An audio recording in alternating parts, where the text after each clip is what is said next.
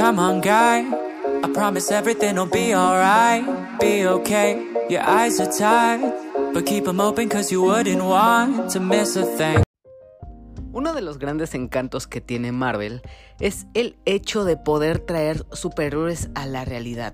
Todos estos cómics en los que vemos a personas que tienen estos poderes majestuosos, destructivos, pero que los usan para el bien, todo esto a través de la compañía de Marvel, específicamente el universo cinematográfico de Marvel, es algo que ha llegado muy bien a los cines gracias a esta gran compañía de cómics este tipo de cómics y este tipo de historias han llegado al cine de manera muy entretenida y esto es gracias a que no se toman las cosas totalmente en serio, así que logran combinar lo que es la fantasía, la comedia y lo impactante de todos los superpoderes que tienen estos personajes que hace que muchísimas personas se vuelvan fanáticos o se enamoren de todos estos personajes una vez llegan a la pantalla grande.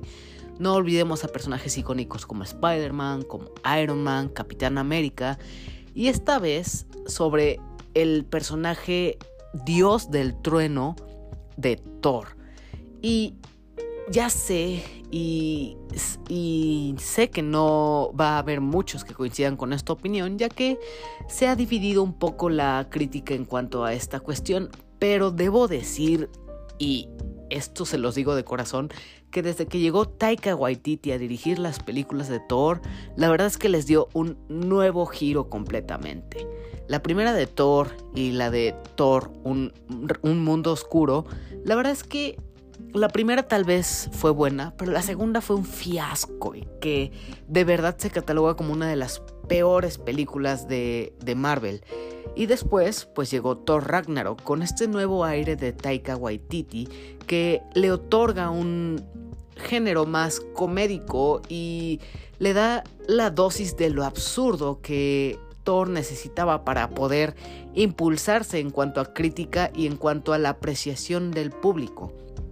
Y esta vez, para Thor Love and Thunder, la cuarta película del Dios del Trueno, sigue la misma fórmula de Thor Ragnarok y esta está más cargada hacia la comedia, que tiene cosas muchísimo que de verdad me encantaron, me fascinaron muchísimos chistes que a pesar de que los repite toda la película, cada ocasión, en cada momento en el que aparecen, me divirtieron muchísimo, me la pasé realmente bien. Y ok, lo voy a aceptar, tiene sus puntos negativos, tiene sus cosas malas, como cualquier otra película, como muchos errores comunes que suceden en las películas de Marvel, pero te la pasas bastante bien. Y esto es lo que va a dividir a la crítica. Thor Ragnarok fue una cosa muy comédica, muy divertida, muy colorida. Y en Thor Love and Thunder esto se multiplica todavía mucho más y supera muchas más barreras de lo absurdo que incluso toda la película se considera un chiste y pierde esa solemnidad o esa seriedad que debería tener. Así que, sin más, vamos a hablar hoy de Thor, Love and Thunder en este podcast. Así que les doy la bienvenida a la opinión de helado, un podcast en el que se habla acerca de cine, series, anime y mucho más. Así que vamos a esta opinión acerca de Thor, Love and Thunder.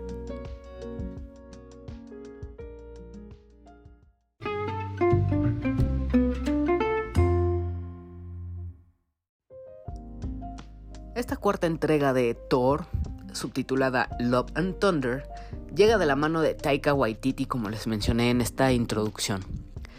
Esta película tiene una duración de dos horas exactas y aplaudo y agradezco muchísimo que Marvel dejó este formato de hacer películas que duren casi tres horas. Así que muy bienvenidas estas dos horas en las que concentran una historia y realmente no pierden tanto el tiempo. Y hablando de esta duración, pues la verdad fue algo que a mí se me fue de volada. Y en ningún momento sentí que el tiempo fuera lento, ya que la historia contó con distintos mini actos. Creo que podría partirla en cuatro actos más o menos.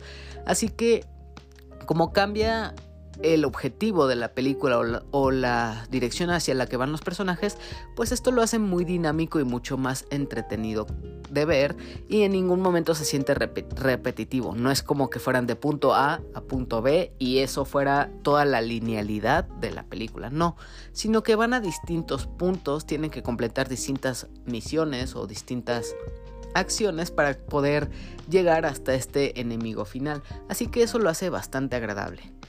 Esta película cuenta con las actuaciones de Chris Hemsworth, Natalie Portman, Christian Bale, Tessa Thompson, Taika Waititi, Russell Crowe y Chris Pratt. Y también cuenta con otras apariciones que son prácticamente cameos, que son las de los Guardianes de la Galaxia, ya que pues en la película de Avengers Endgame, pues vemos como Thor, ya que cumplieron la misión de vencer a Thanos, pues Thor se une al equipo de Guardianes de la Galaxia a convertirse en un vikingo espacial. Y este es un rolling gag que se lleva repitiendo en varias partes de la película. En esta película, en esta nueva historia, pues Thor tiene que enfrentarse con distintas cuestiones tiene que lidiar con el encontrar su propio lugar o, encontrar su propio objetivo, ya que simplemente estaba como en un retiro o en un descanso y no tenía como una misión en particular o algo que hacer que, que absorba todo su tiempo. Entonces tiene que encontrar otra vez ese objetivo principal y qué es lo que quiere hacer con su vida. Por otra parte, también está el reencuentro del amor, ya que Jane Foster regresa a su vida y la vemos interpretando un papel del que más adelante vamos a hablar. También por otra parte, con la misma llegada de Jane, pues vemos que misteriosamente su arma, el Mjolnir, que se había destruido en Thor Ragnarok, pues esta ocasión regresa y de una manera muy peculiar y que podemos ver en pantalla que ha adquirido distintas habilidades que en pantalla lucen bastante bien. Entonces este juego que hicieron con regresar a Jane Foster como Mighty Thor y el nuevo Mjolnir pues le dan nuevos aires a estos personajes y lo vuelve todavía mucho más interesante. ¿De qué va esta película más o menos? Pues esto trata de que Thor, después de lo que parece ser un retiro de todas sus responsabilidades como Avenger y como dios de Asgard, pues debe regresar a reclamar su lugar como dios del trueno y enfrentar a Gore, un ser vengativo que abandonado por la misericordia de su dios, decide hacer justicia y matar a todos los dioses por sus actos hipócritas. Y el hecho de que no apoyan a los humanos o a sus súbditos, entonces Gore decide tomar venganza y pues esto no es como la única novedad de tener un, un enemigo superpoderoso, sino que también tenemos nuevos elementos, como el hecho de que descubre que Jane Foster, su único amor y su expareja, parece estar de regreso, y no solo eso, sino que también su antigua arma y sus poderes ahora se manifiestan en Jane Foster, así que con una nueva aliada sumada a su equipo que está conformado por Korg, Valkyria y sus nuevas mascotas, pues buscarán darle caza a Gore e impedir que él asesine a todos los demás dioses. También no es del todo necesario ver todas las películas de Thor, que como mencioné, esta es la cuarta película que habla sobre este personaje, así que no necesitan ver las anteriores para agarrarle el hilo a esta película. Si acaso tal vez sea necesaria ver las de Avengers, las de Endgame y de Infinity War para que vean el desarrollo del personaje y lo que le sucedió, y también Thor Ragnarok para conocer el resto del equipo, ya que tanto este Kork como Valkyria y otros personajes se introducen en esta película de Thor Ragnarok, así que para que más o menos se familiaricen con ellos, pues recomendaría verlos. Y pues por supuesto que están en el catálogo de Disney Plus para que se puedan poner al corriente. Aquí en Thor Love and Thunder todo el peso dramático me gustaría decir que es con gore, pero creo que se va más del lado a hablar sobre la relación entre Thor y Jane intentando lidiar con su ruptura y lo que hicieron cada quien mientras estuvieron separados y también cómo intentan hacer un equipo ellos dos a pesar de sus problemas y la razón por la que se separaron. También hay un secreto que esconde Jane Foster que lo vemos en, los, en, las en la primera media hora de la película, se relata, pero no quiero contarles acerca de ellos. Si ustedes conocen el cómic, que es precisamente El asesino de dioses, pues sabrán por qué Jane Foster esconde este secreto y por qué tiene sus poderes. Y antes de que digan que pues esta es como una inclusión de querer integrar a las mujeres al equipo de los superhéroes, pues no. Les explicaré un poquito acerca del personaje de Mighty Thor, que es el de Jane Foster. Una vez que Thor pues deja de ser digno de poder portar el martillo Mjolnir, pues Jane, al tener ciertos problemas, decide ir a la búsqueda de este martillo para poder solucionar sus problemas y descubre que ella misma es digna de portar el martillo y portar el manto de Mighty Thor. Y es así como ella obtiene los poderes del dios del trueno y así poder convertirse en una superheroína.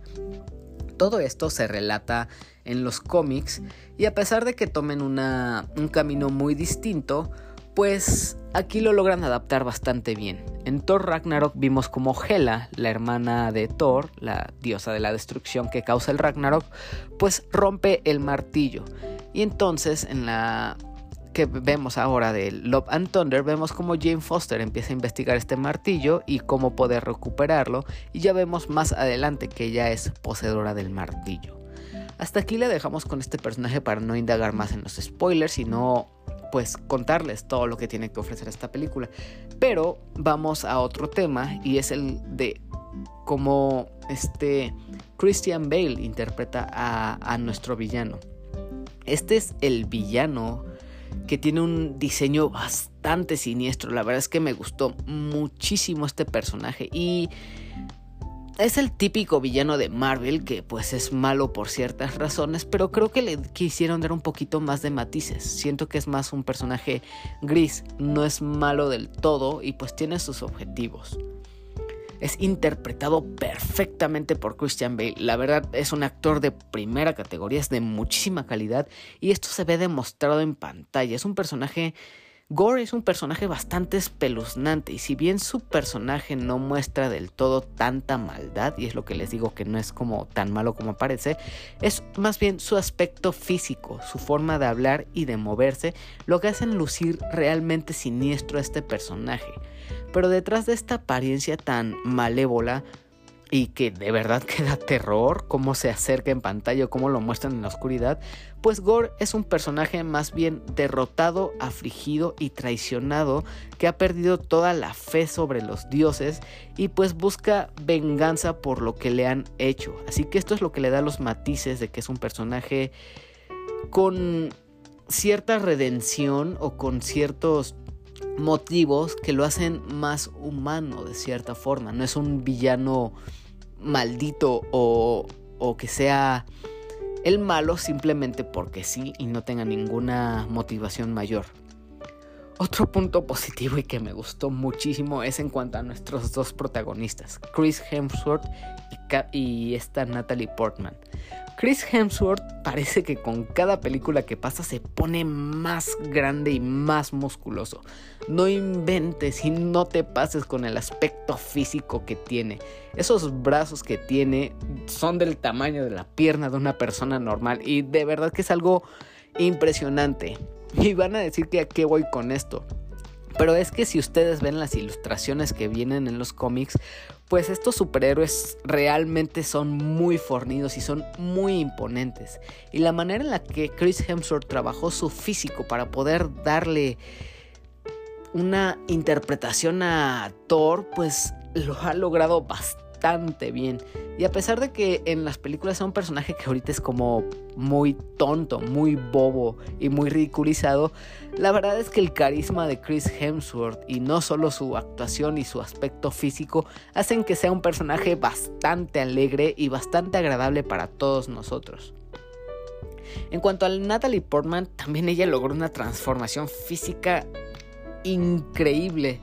Estos dos personajes no te pases con el trabajo que lograron hacer físicamente. No sé qué pacto con el diablo hicieron para poder lograr la fórmula del superhéroe y realmente retratar de manera muy fiel como lucen en los cómics. La verdad es algo impresionante y que aporta muchísimo visualmente a la película.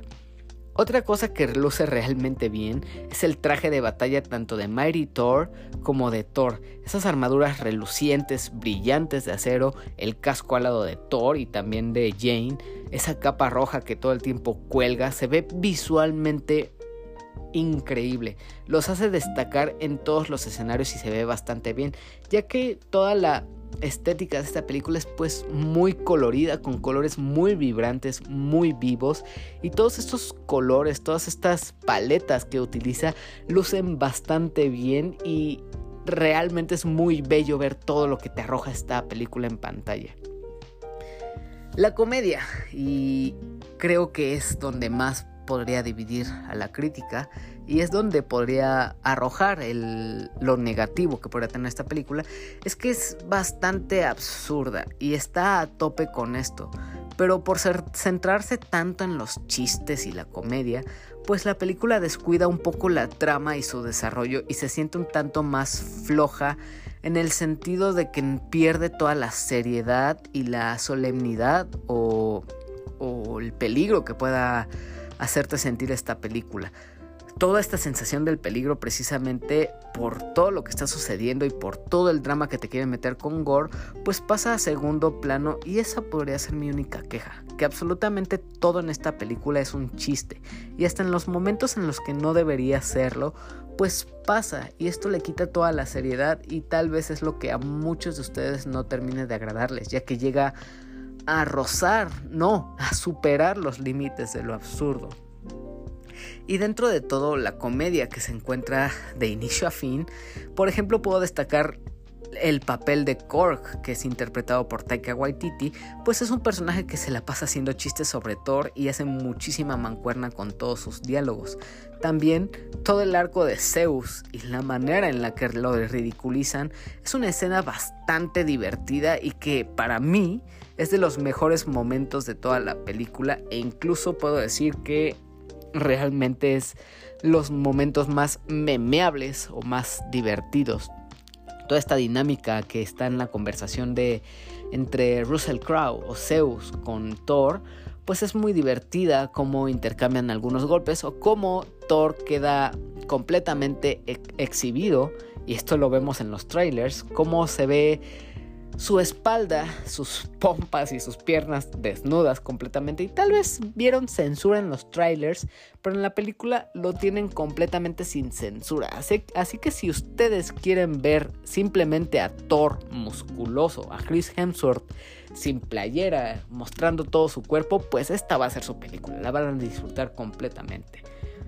Pero, pues estábamos hablando de la comedia, así que no nos desviemos. Dentro de la comedia y la ridiculez, también un gag que sale toda la película y que debo decir que encontré extremadamente divertido fue lo de las cabras. Ustedes van a saber, a saber en qué momento llegan y es bastante al principio. Y en cada ocasión en la que aparecen estas dos cabras y el sonido que hacen, la verdad es que no te pases. Es una risa increíble. Es imposible evitar reírte con estas apariciones. Y a pesar de que sale toda la película y muchísimas veces, podría decir que incluso abusa del chiste, en ningún momento te cansa. Es bastante divertido. Incluso recordándolo ahora mismo, la verdad es que me causa risa. Y creo que estos de los elementos que, a pesar de que se repita tanto, es risa tras risa tras risa. Pero dejemos esto de lado y vamos a otros temas más técnicos acerca de la película. Y es que en cuanto a la estética que tiene, pues se, repite la fórmula que utiliza Taka Waititi en Thor Ragnarok, que es una estética retro y con una paleta de colores bastante viva, viva y con muchísima variedad de colores. Incluso hay un momento en el que Taika Waititi decide jugar con esto y en el momento más crítico de la película, cuando llega todo el drama y se quiere poner serie, pues utiliza la ausencia del color y cambia un filtro blanco y negro para representar el lugar en el que están y el peligro que corren.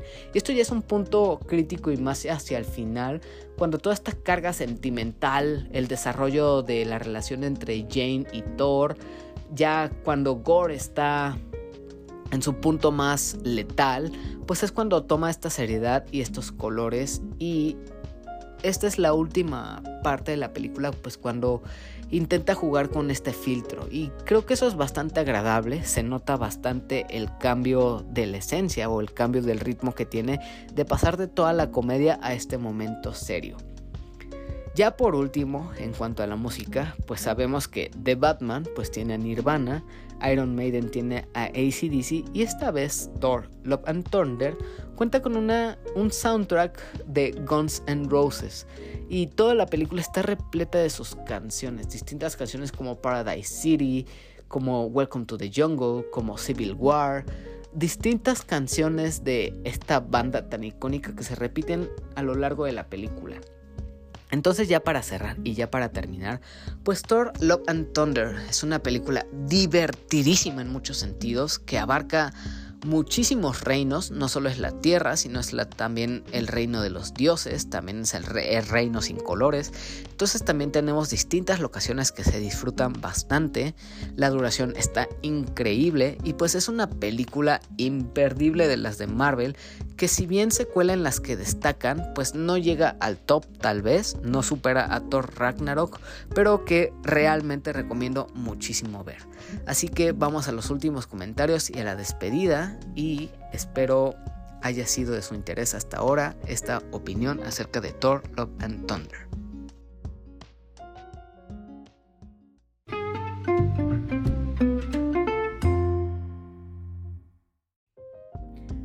Al final puedo decir que Thor Love and Thunder es una película destinada para todo público.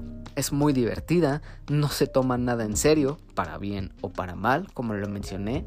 Hay algunos a los que no les puede gustar esto, pero también pues tiene situaciones muy tontas y bobas en el buen sentido, pero pues es una película más de Marvel.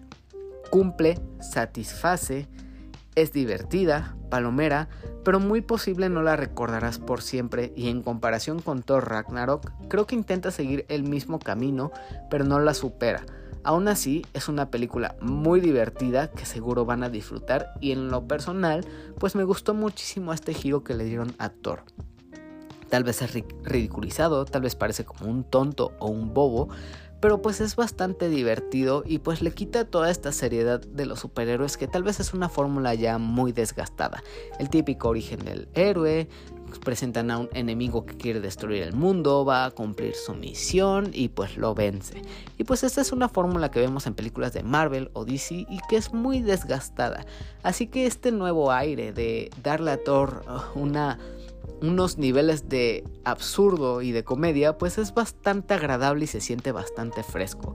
La verdad es que Taika Waititi lo hace muy bien dirigiendo estas películas y la verdad espero que tenga mucha más influencia en futuras películas de, del universo de Marvel. Por último, Debo decirles que esta película tiene dos escenas por postcréditos. La primera escena revela lo que viene en el futuro del universo cinematográfico de Marvel. Y la segunda, pues es más el chiste típico que hacen de unos cuantos segundos. Así que la segunda no diría que es tan necesario, pero pues sabemos que o sé más bien que ustedes son fanáticos de Marvel y se van a quedar hasta la última escena. Así que advertidos están, aguántense un poquito en los créditos y van a ver estas escenas post créditos. Por ahora, ya, eso es todo de esta película de Thor Love and Thunder. Espero esta crítica, esta opinión haya sido de su agrado y también pues más adelante ya que la vean pues puedan comentarme qué les pareció. Así que por favor este coméntenme en redes sociales como son Twitter o Instagram acerca de sus expectativas o qué les pareció Thor Love and Thunder. En redes sociales me pueden encontrar como arroba eladito. Esto se escribe como E L A H D I T O y esto es en todas las redes sociales así que no hay pierde este podcast, si les gustó, por favor recomiéndeselo a sus amigos, compártanlo en sus redes sociales y pues denle su review ya sea en Apple Podcast o en Spotify. Recuerden que este podcast se actualiza los días lunes y los viernes mayormente. A veces hay episodios extras, así que hay muchísimo contenido de sobra. Se vienen nuevos invitados, se vienen nuevas opiniones, así que manténganse al tanto, sigan este podcast y nos escuchamos en la siguiente opinión. Hasta luego.